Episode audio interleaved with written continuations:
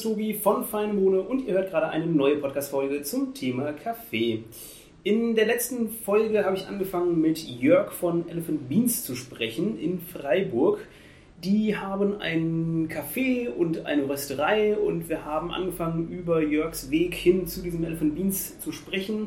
Ähm, wenn das euch interessiert, dann hört nochmal in die letzte Folge rein. Wir haben äh, aufgehört beim Thema Äthiopien und wollten uns jetzt nochmal unterhalten über Roasters United. Darüber unterhalten wir uns jetzt in dieser Folge. Hallo nochmal, Jörg. Hallo Tobi, hallo aus Freiburg.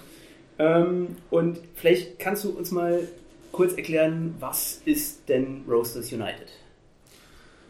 Roasters United war ähm, ursprünglich gegründet worden 2012 von vier Röstereien aus äh, Dänemark, Frankreich, ähm, Schweiz und Deutschland als ähm, lose organisiertes Importkollektiv. Ähm, und wir als Elephant Beans waren damals ähm, auch mit diesen Röstereien auf jeden Fall in Kontakt weil so als kleine Shoprösterei, die Direkthandel betreibt und betreiben wollte, äh, ist es natürlich immer schwierig bei kleinen Mengen äh, und möglichst verschiedenen Ursprüngen ähm, effektiv, effizient Kaffee zu importieren und dann auch äh, für die Partner, von denen man den Kaffee importiert, einen ernstzunehmenden Partner darzustellen. Und mhm. deswegen haben wir uns dann, ich glaube 2013 oder 2014, dieser Gruppe von damals vier äh, Röstereien angeschlossen. Wie seid ihr auf die aufmerksam geworden? Also wie habt ihr die gefunden?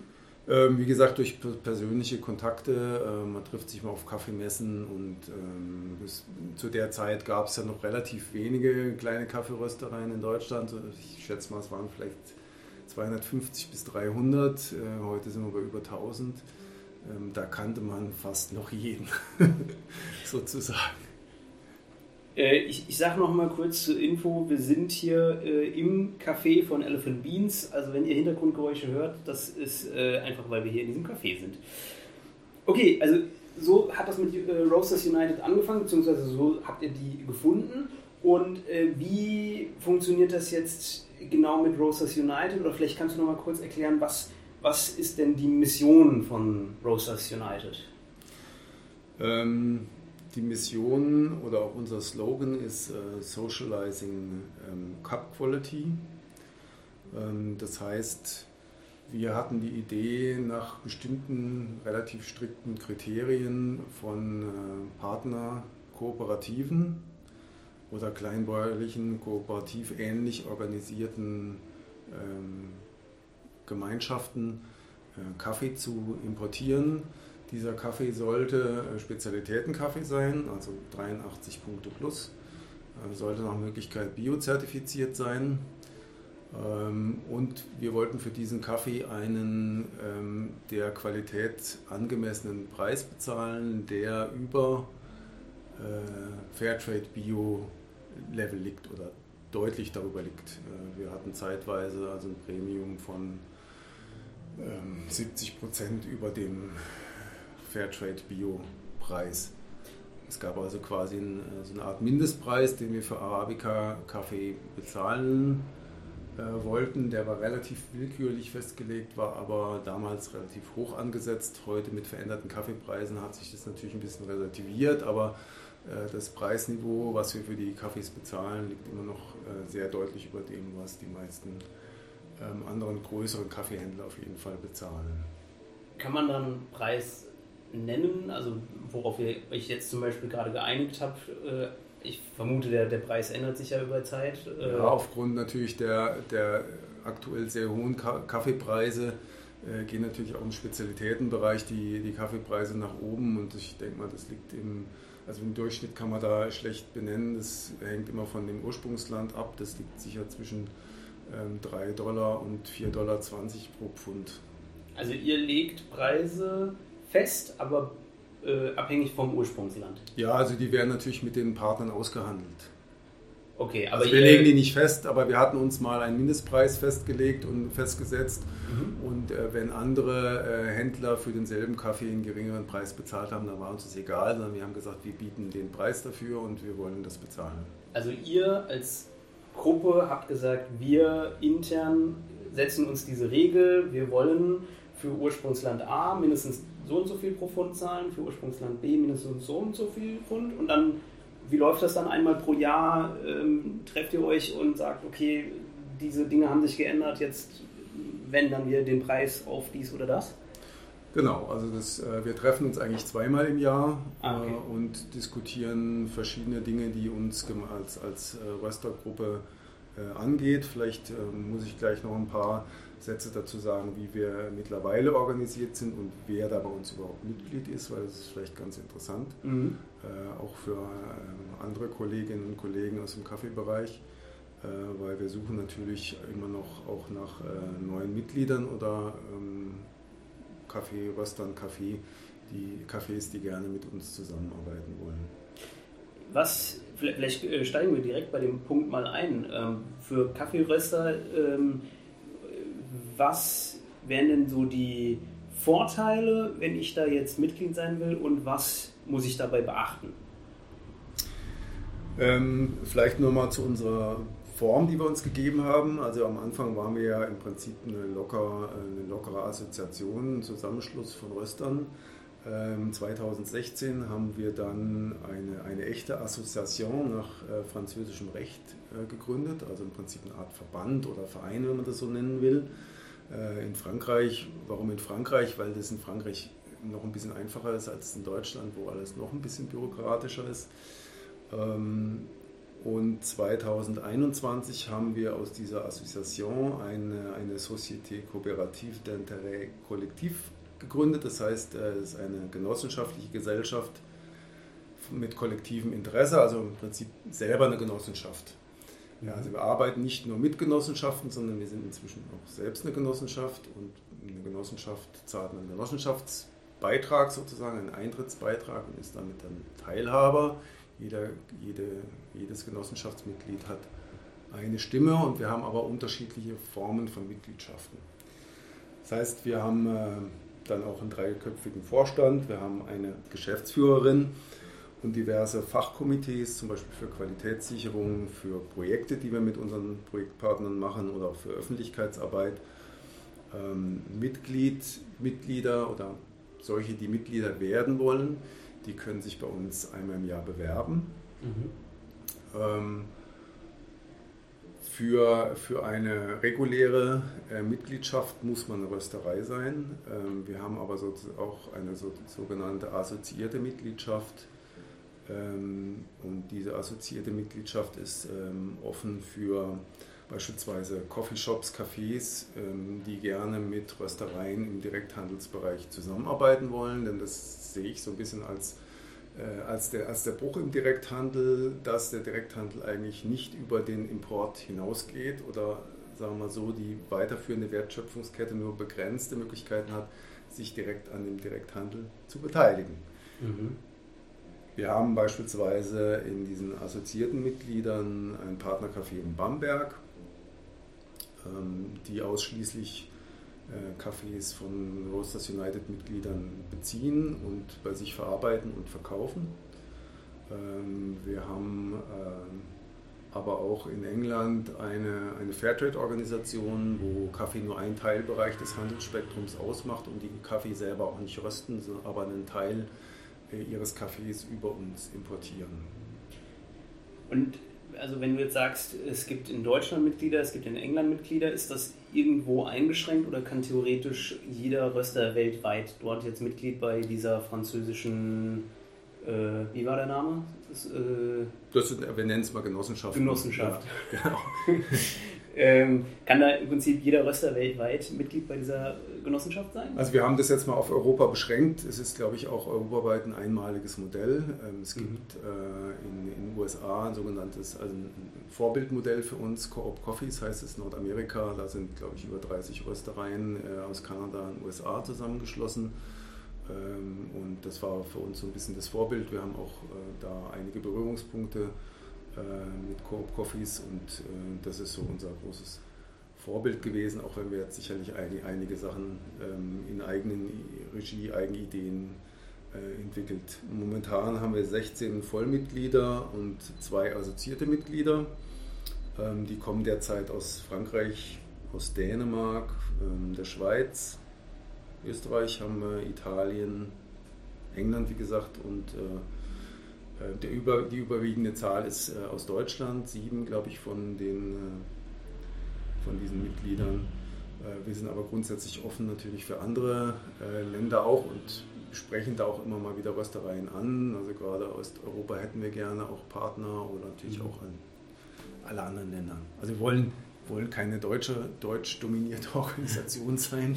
Im Gegenteil, wir möchten es gerne möglichst international haben, weil das ist das Spannende dran. Klar, genau. Der, der Austausch äh, ist ja das, was, Ganz genau. was interessant ist.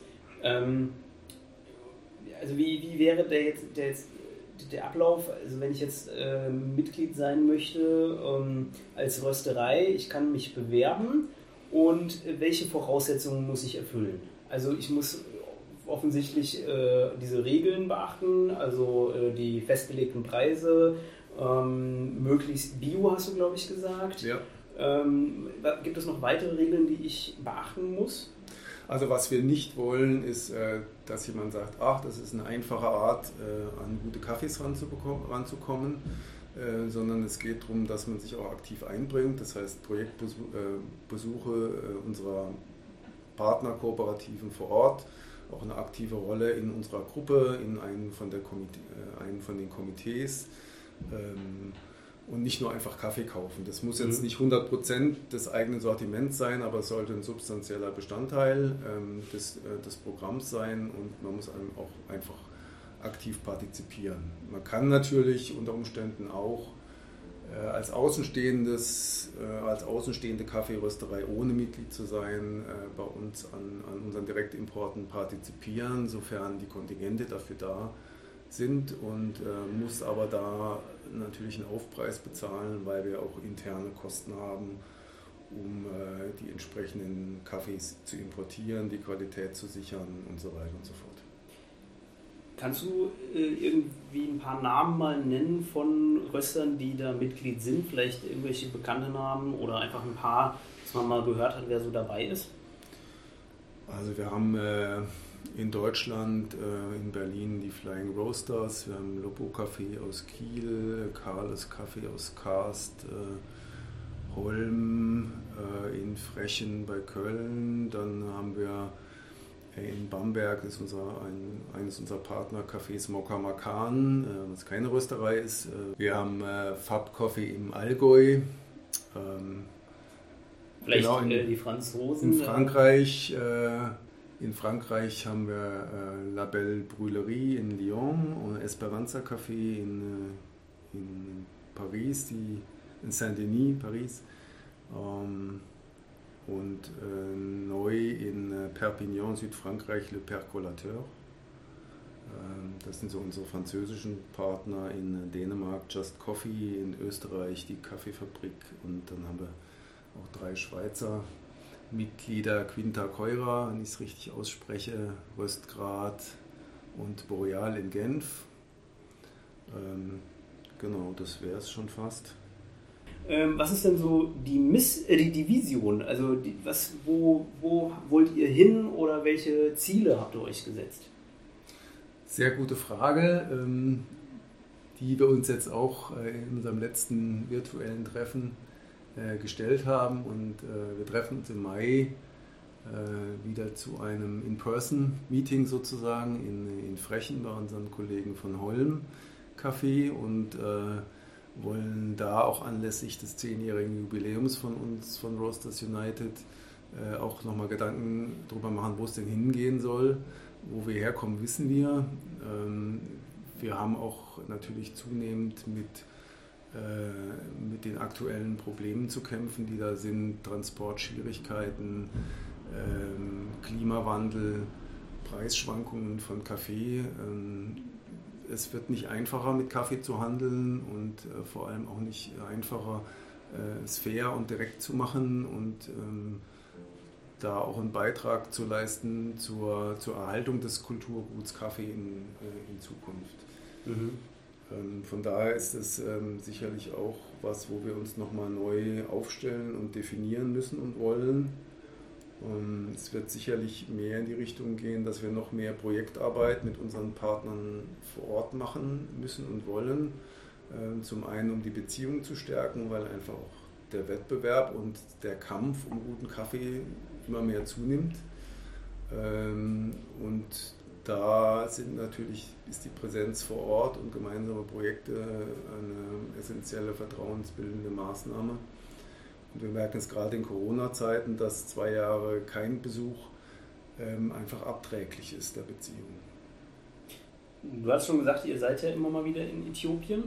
Ähm, und du hast auch schon gesagt, äh, da wäre die Möglichkeit, dass ich mal mitkomme. Das äh, fände ich ja ganz spannend. Wie lange seid ihr denn dann immer so dort? Also ein paar Wochen wahrscheinlich? Oder? Das sind in der Regel relativ kurze Besuche. Das hat einfach damit zu tun, dass wir natürlich äh, auch ähm, Röster im Hauptberuf und Hauptgeschäft sind und da nicht äh, endlos un, äh, abkömmlich sind. Mhm. Das heißt, in der Regel sind so Besuche zwischen einer Woche und 14 Tagen.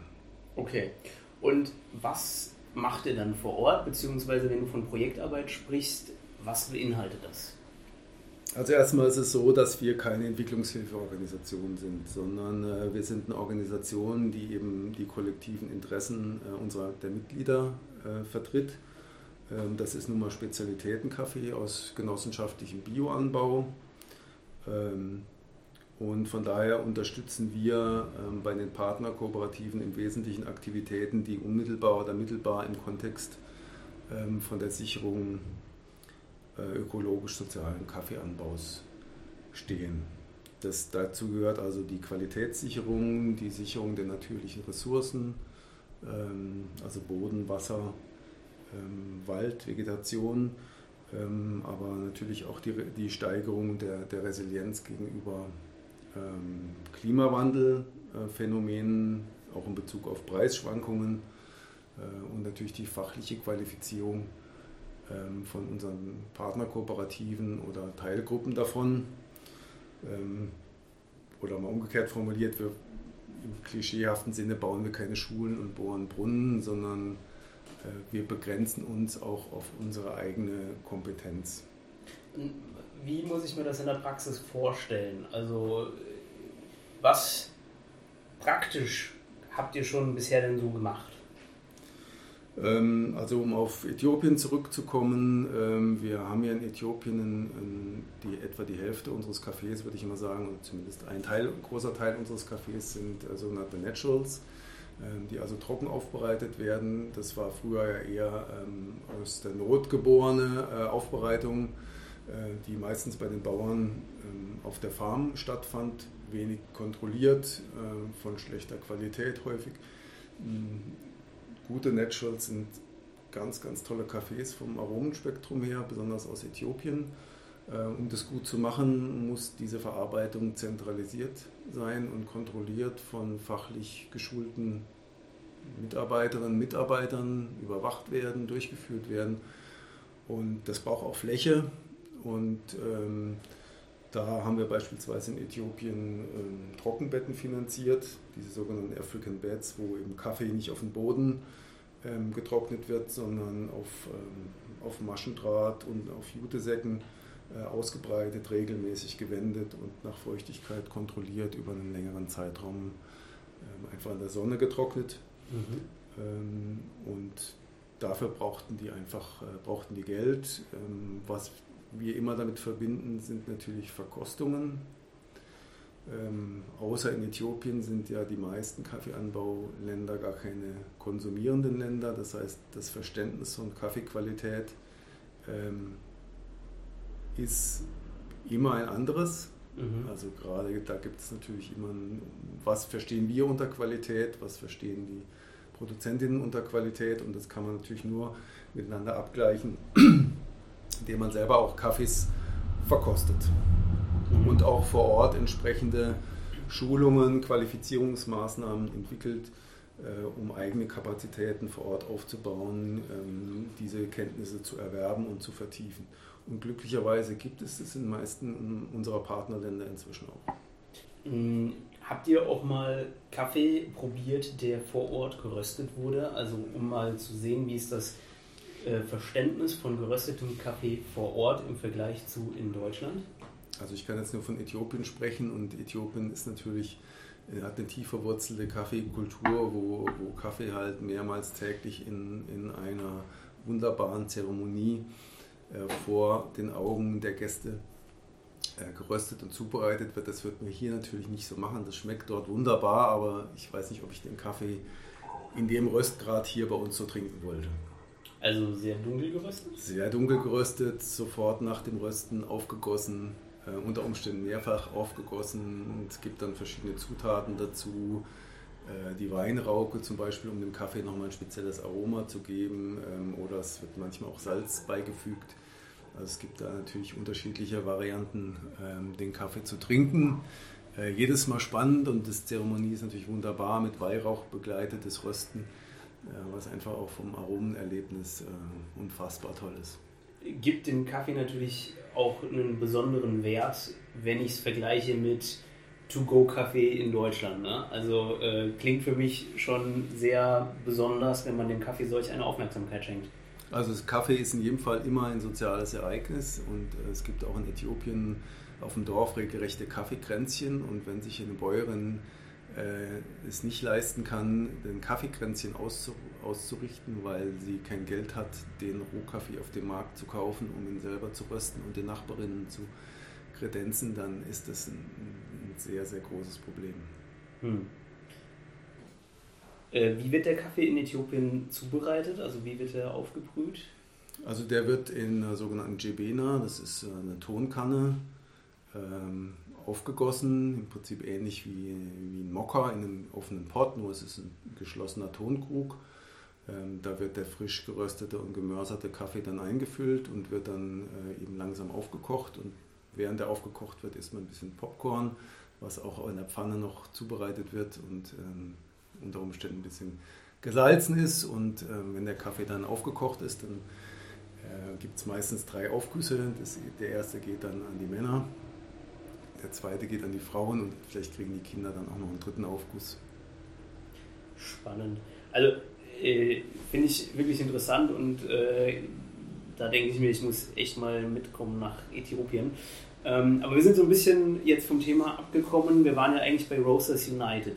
Ähm, Gibt es da noch was, was du zu den Projekten erzählen kannst oder vielleicht auch irgendwas anderes, was du noch erzählen möchtest? Ja, zu den Projekten ist es so, dass wir, dass wir vielfältige Projekte haben. Ich habe das schon ein bisschen angedeutet. Ähm, zum einen geht es um Qualitätssicherung, das sind dann rein so die physischen Maßnahmen, äh, vor Ort die Infrastruktur zu schaffen, äh, den Kaffee in verschiedensten Weisen aufzubereiten, nasse, trockene Aufbereitung, ähm, in Honduras äh, und Indien haben wir beispielsweise Trockenzelte finanziert, wo dann bei feuchter oder kühler, feuchter Witterung ähm, der Kaffee vor Witterungseinflüssen geschützter getrocknet werden kann und nicht anfängt ähm, zu schimmeln oder zu, zu, äh, zu verderben oder un, unerwünschte Aromen zu entwickeln.